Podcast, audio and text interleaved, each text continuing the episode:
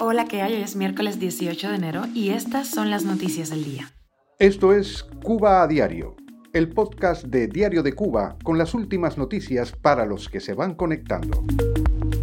Arranca hoy el diálogo sobre la aplicación de la ley Cuba-Estados Unidos en La Habana. Según la organización Cuba Siglo XXI, GAESA estaría en el origen del colapso del régimen de gobernanza y la actual crisis humanitaria. Una filtración de datos confidenciales de las reservas internacionales cubanas genera polémica en los medios. Cubanos atrapados en México han logrado llegar a Estados Unidos gracias al nuevo parol humanitario. Te contamos los detalles. El régimen cubano ha demolido las casas de 150 familias de las Tunas sin darle explicación alguna según estas personas. Esto es Cuba Diario, el podcast noticioso de Diario de Cuba. Autoridades de Estados Unidos y Cuba se reunirán en La Habana este miércoles, hoy y también mañana jueves para discutir temas de interés bilateral en asuntos de aplicación de la ley internacional. Este es el primer intercambio de este tipo que se realiza desde el año 2018. La cooperación en materia de aplicación de la ley para abordar mejor las amenazas transnacionales no es a expensas de los derechos humanos, así dijo Washington. El año pasado, funcionarios estadounidenses y cubanos sostuvieron rondas de conversaciones en Washington y La Habana centradas en la migración. Esto mientras Washington buscaba detener el flujo de cubanos hacia Estados Unidos por tierra y mar. Se espera que las conversaciones de este miércoles y jueves se centren en combatir el cibercrimen, las amenazas terroristas y el narcotráfico, entre otros temas. Esto según una fuente citada por Reuters la semana pasada. Los funcionarios estadounidenses no han aclarado si está sobre la mesa de negociaciones la posibilidad de que el gobierno de Cuba pudiera ser eliminado de la lista de patrocinadores del terrorismo, en la que también aparecen estados como Irán, Siria y Corea del Norte.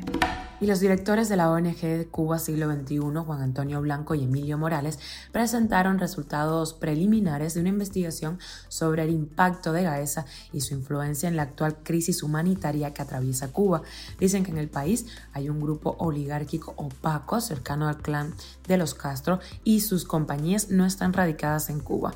Según la ONG, Cuba ha pasado del comunismo a un estado mafioso en los últimos 15 años. Ya no hay salud, educación, eh, y el COVID dejó al descubierto que tal potencia médica eh, de la cual presumía el gobierno era solo propaganda.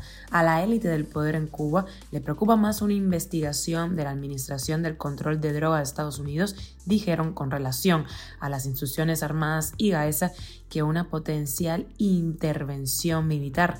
Así lo señalaron. En el informe también se analizó cómo Gaesa pasó de controlar menos del 23% de la economía cubana en solo seis años a apoderarse del 70%. En el mismo periodo de tiempo, el conglomerado militar se hizo con el control del 95% de las finanzas del país. Cuba a diario. Medios estatales de comunicación de Cuba han generado revuelo entre economistas, diplomáticos y acreedores al publicar una estimación de las reservas internacionales, unos datos considerados durante muchísimo tiempo un secreto de Estado en el país. El exministro de Economía, José Luis Rodríguez, cifró las reservas internacionales del país en poco más de 11 millones de dólares en el año 2019 y estimó que esta cifra había disminuido en 2.500 millones hasta 2021. Reuters también vio recientemente una presentación inédita de otro economista senior quien no autorizó el uso de su nombre para el reporte, que situó las reservas en 8 mil millones en 2022, coincidiendo con los datos publicados en Cuba Debate. El dinero va a la baja. Cuba dejó de pagar la deuda a los principales acreedores gubernamentales, como por ejemplo el Club de París de Naciones Ricas Acreedoras en 2020, y sostiene que se ha trazado en los pagos a muchos socios de empresas conjuntas y proveedores. Y el anuncio del cierre de la frontera sur de Estados Unidos para los cubanos, entre otras nacionalidades, desde el pasado 5 de enero fue un jarro de agua fría para miles de migrantes que se han quedado varados en México. Según el periodista Mario Pentón, ya algunos de esos cubanos han logrado llegar a Estados Unidos gracias al nuevo paro humanitario. Todo el proceso transcurre, dicen, con normalidad, aunque las autoridades aeroportuarias de México sí exigen un documento de vacunación anti-COVID para abordar el vuelo a Estados Unidos. Al igual que sucede con los residentes en Cuba, estos cubanos en México esperan porque el patrocinador comience el proceso de reclamación mediante el formulario I-134A y posteriormente reciben indicaciones por correo electrónico para continuar el trámite. Sin embargo, a diferencia de los que están en Cuba, la conexión a Internet en México no ofrece problemas a la aplicación CDP One. Cuba a diario. Acaban de desalojar a mi hijo de la casa. Hay que sacar todas las cosas. sacaron de su casa porque hay que tumbarla. El gobierno cubano demolió 150 casas este lunes en un poblado cercano a la playa Herradura, en el municipio Jesús Menéndez, en Las Tunas. Diario de Cuba contactó con varios de los desalojados y todos dijeron que la acción de las autoridades había sido arbitraria, que no les dieron ninguna explicación.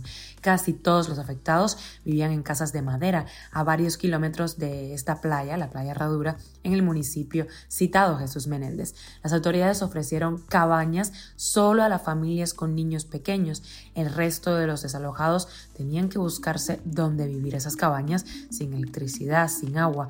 Hasta el momento, los medios oficialistas no han informado de esta demolición. Y de extra, China pierde población por primera vez en más de 60 años tras superar los 1.400 millones de habitantes. Este cambio de tendencia afectaría a la economía global en el futuro.